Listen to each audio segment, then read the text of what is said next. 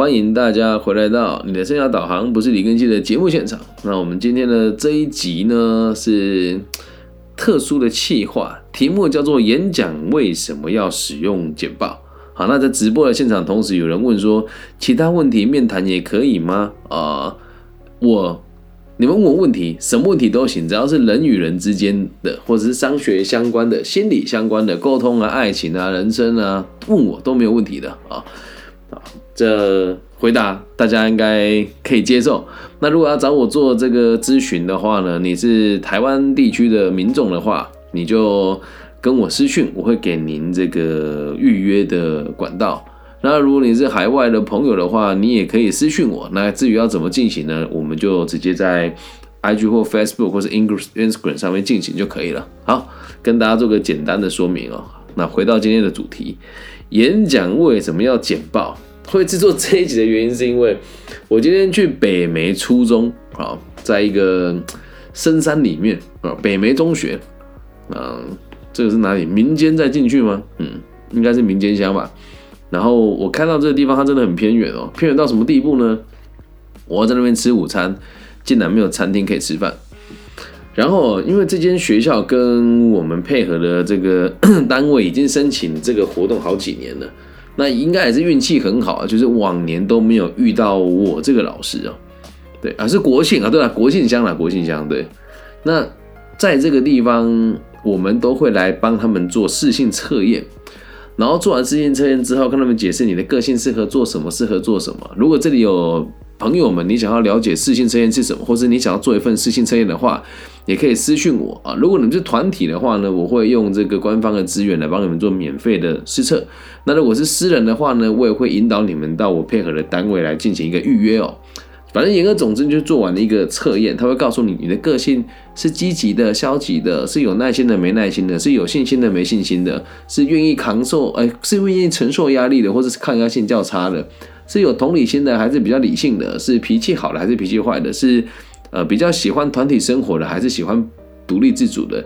是安于现况的，还是乐于挑战不一样的生活的？是喜欢动脑的，还是不喜欢动脑的？是固执的，还是不是固执的？是多愁善感的，还是这个感觉木讷的？是仔细的，还是谨慎的？然后会跟你说你适合做什么类型的工作啊？类似就是这种事情测验啊。那我在建业大学的时候也很常帮。每个科系的同学做所谓的试性测验啊，那在静宜大学使用的这系统叫做 UCAN 啊，UCAN 呢就是就是这个核轮码，把人的工作分成六个种类，分别是企业型，然后事务型、艺术型啊、实务型，然后社会型跟研究型啊，就分成六个种类。对，那以前这些老师在教这些课程的时候，一定都是简报一直放啊，说什么，哎，你的个性小心谨慎啊，就要做文书工作啦；你的个性大胆奔放啊，就去做业务类型的工作等等的。那说真的，我们从小到大做过那么多次的实行测验，学生们多数都是在睡觉。那他可能就觉得，哦，老师讲的某些话很有道理，我听了就算了。所以今天我去这个北梅中学的时候，我一进去哦，老师看到我第一件事情就问我说，哎。老师，你很年轻哦，确实在这个业界我算年纪轻的。那我不止年纪轻啊，我在这个业界的所作所为也是让人家觉得相当难以理解的。就是我一到现场的时候，老师准备开电脑，我说老师，咱们电脑不需要开。他说啊，你不用剪报的吗？我说不不不，我不使用剪报。老师很讶异，说。我在这边这么多年，第一次看到有老师讲这个主题不用简报的。然后另外一个老师说，我第一次遇到外面来的老师演讲可以不用用简报的。我当时第一个想法是，我们演讲为什么会需要简报呢？就是这是我一直以来觉得很纳闷的事情了。我很多单位都会要求说，哎，更新老师，我们要这个核销，所以必须得做一份简报。我就很好奇，演讲为什么要做简报？那当下老师就问我说：“没有简报可以进行吗？”我说：“嗯，我觉得没什么太大问题，邀请老师您一起一起来这个互相学习啊，互相理解。那老师也蛮给面子，老师就整堂课全部都听完，没有离开我的演讲会场啊。那我想要跟大家讲，为什么一般演讲者演讲需要简报？因为很多演讲者他对于他要讲的内容其实并不熟悉。”我知道讲这句话会得到很多人的挞伐，跟说什么我们演讲不专业，但我们用数据说话，就是我是很少数横跨这么多领域的老师哦。为什么我们演讲不需要简报的原因，是因为很内化啦。这个就很像你教一你教一个呃教语文的老师，他说他上课会需要简报吗？工具型的东西可能需要，因为你要做这个笔记啊，让学生容易理解啊，增加记忆点呢。如果你是教学科的，用简报蛮有效率的。可是如果你跟我一样是做这种生涯规划啦、亲子沟通啦、哦爱情呐、自信呐、哦等等的，你还要用简报，就代表你的东西其实你不熟悉。有人会说，你需要让听众对你的演讲有印象，必须得把演把你的这个。简报做的相当精美啊，啊，这个问题又出在这个地方了。简报为什么叫简报？就是一个简单提示你说话的内容。然后就有很多人诟病我说：“李老师，你的简报太粗粗糙了，呃，不够漂亮。”对我说：“我知道啊，但我没有那么多时间，也没有想要让让它变得更漂亮。因为毕竟听演讲的主体是我的内容，而不是我的舞台上面的这个这个花这这个这个华丽的东西，一点意义都没有嘛。”所以很多老师用简报，是因为他对这个讲题真的一点都不熟悉。那我自己为什么不用简报？原因是因为基本上你提出的任何问题，只要是与人文跟商学相关，我都可以马上侃侃而谈。啊，至于有没有要试试看？我在直播平台哦，现在开的这么多平台，有 Facebook，有 IG，然后有 Instagram，都是开开直播嘛。啊，有没有同学想要听听看我的即席演讲能够讲一些什么？你现在在直播间打一个主题，我演示一次给你们看。啊，那会制作这一节原因是因为有越来越多老师哦，就今天我演讲完之后，事后有学生问我说：“老师，我我们有家人也在当讲师，然后他们去上那个简报课程，你觉得怎么样？”所以我才又特别制作这一集哦，来让子弹飞一回。有没有同学想提出一个问题，或者是想要提出一个？主题让我来论述给你们听，让你们理解为什么一个这个演讲技巧好的老师是不需要简报的。你现在刚进来直播间也没关系哦，你说老师我想听你讲什么也可以啊，因为每天都在被人家问嘛。如果我自己举例，我觉得没有什么说服力啊。那如果现场的朋友，你可以打一个主题，你说哎，老师我想要听关于什么的内容，我演示一次给大家看。哦，现在我们这已经有打字了嘛？有人说反诈骗，好，就以这个词作为开端哦。那一般老师做这种做这种演讲，他就会放那个简报很精美。我就讲一下我会怎么说。我的开场一定是因为这时候如果有图片，你的那个代入感不够强，我第一句话一定会问说：呃，你们认为什么叫做诈骗？今天早上我去早餐店买了一个汉堡，它的成本可能只要十五块。但他卖我六十块，这样算是诈骗吗？以及所有的投资理财都是诈骗的一种，我不知道大家认不认同？认同的，请你举手。这时候大家就思想就被你调动了嘛？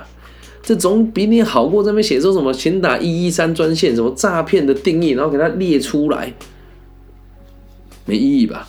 那。等等，我跟你们讲，我说到底什么是诈？你们跟我讲说，哎，什么是诈骗，什么不是诈骗？我说，那你有没有被诈骗过的经验？请现场的朋友分享。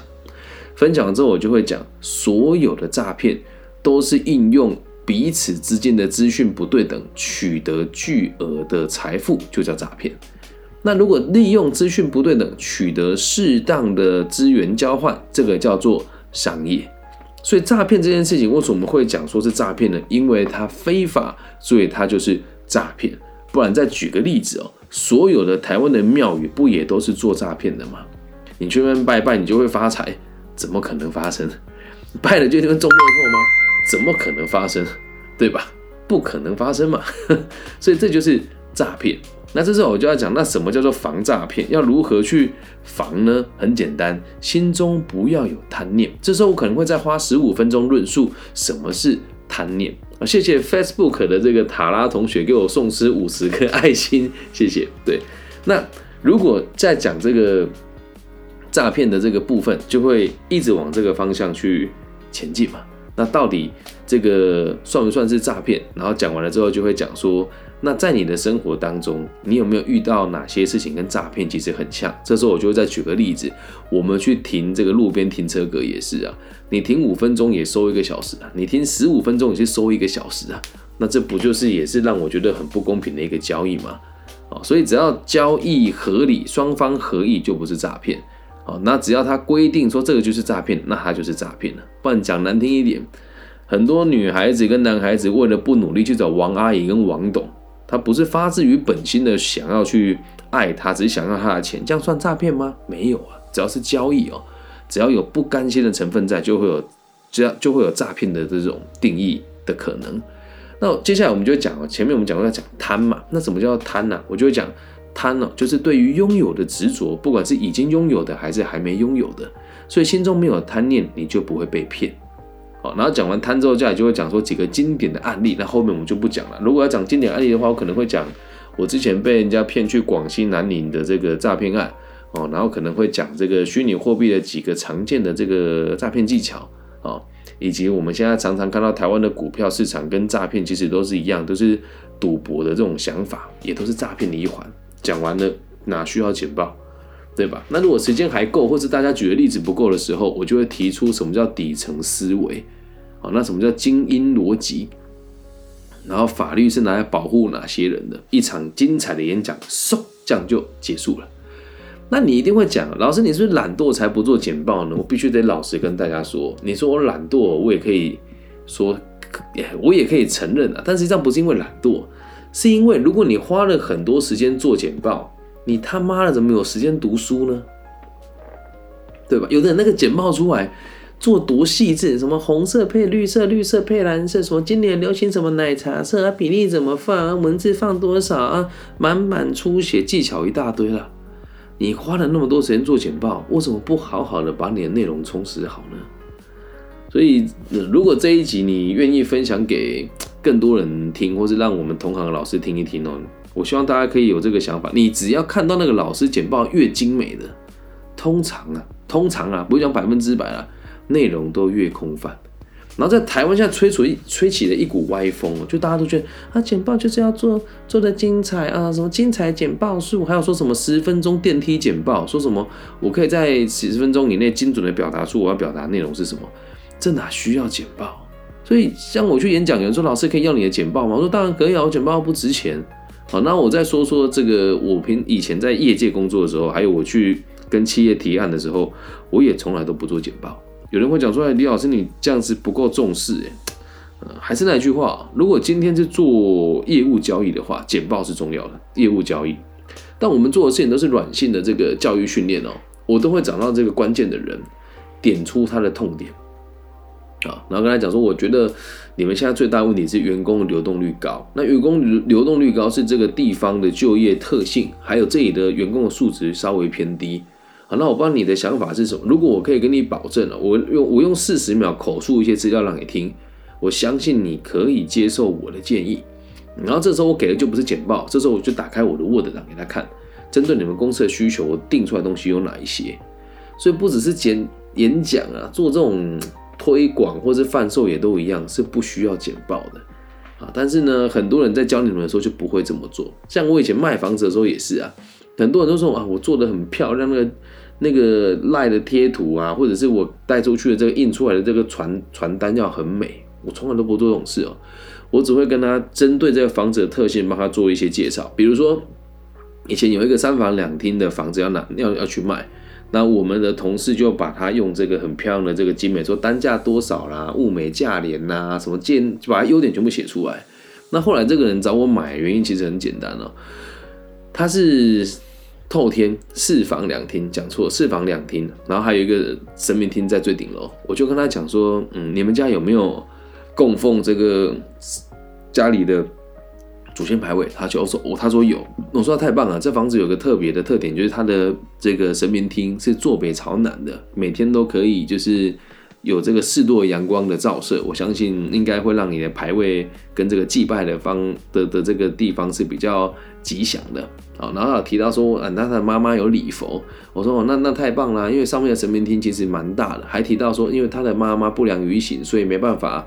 走这个没有办法走楼梯，需要电梯。我说哦，那我们在地下室进来的时候，其实就有一个孝心房可以住了，所以我觉得这都不是问题。那它的地下室的孝心房是有对外开窗的，因为它是一楼半，然后下面的 B one 往往下挖一点点，那 B one 上来的这个楼层有一部分是在是在这个地平面以上的。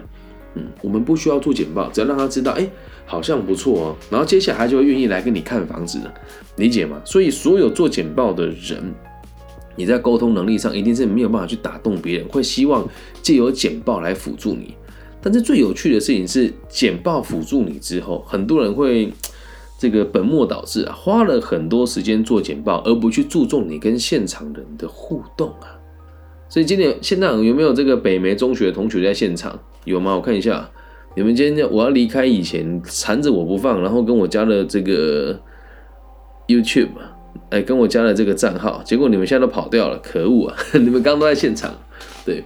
那我问他们，这是不是你们听过最棒的演讲之一？他们说是，所以也跟大家分享，如果你当初被这个标题吸引进来，就以为我要教你简报技巧，让你失望，但这也是我刻意为之的。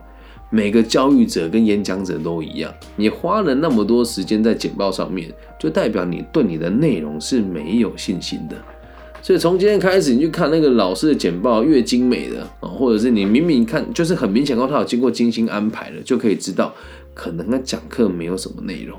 当然了，不能以偏概全，只是大部分的老师，如果你认真做简报，还是那一句话，你就没有什么时间去关注你的内容。不要对号入座啊！如果你现在感觉到不爽啊，就代表你真的是没什么内容的老师。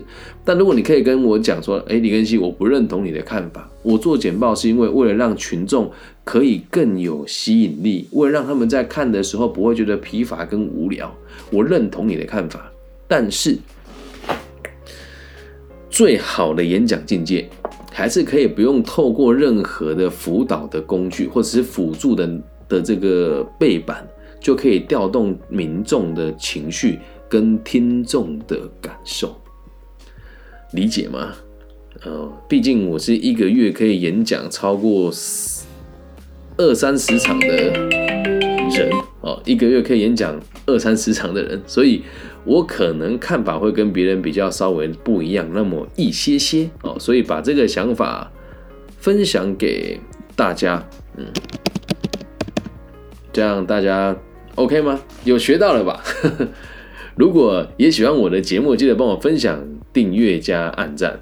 那也希望大家可以一起跟我学习怎么去表达自己的立场，然后用比较有效率的方式来进行课程，好吗？然后如果你也想当讲师的话，就是得参考一下我的说法，因为。越来越多人哦，就是现在想要当老师，也不要说说想疯了哦，就是大家都认为好像会做简报，跟能够讲两三句废话，然后趁着你的这个 讲的内容，就已经可以是去当讲师的。真的不要这么做，因为现在台湾的状况已经变成是啊 这个样子了，就是讲师界的人都很重视这些美感、华而不实的东西，能不能好好的？读书，拜托了，真的，要不然有内容的老师越来越少。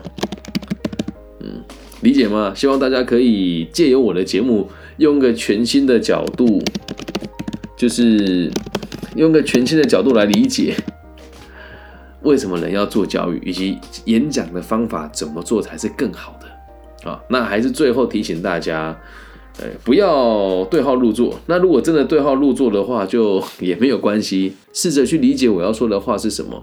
如果你可以不用简报，就让大家愿意听你说话，那才是真正的良好的教育者跟演讲者，了解吧？现在直播现场有人说，有时候在做笔记，但还是常常忘记自己做笔记又写了一次，感觉做笔记对我来讲帮助不大。所以反过来讲，听演讲的时候。也不需要做笔记啊！我在我的演讲，我都跟大家说不用做笔记，我讲完了你一定听得懂。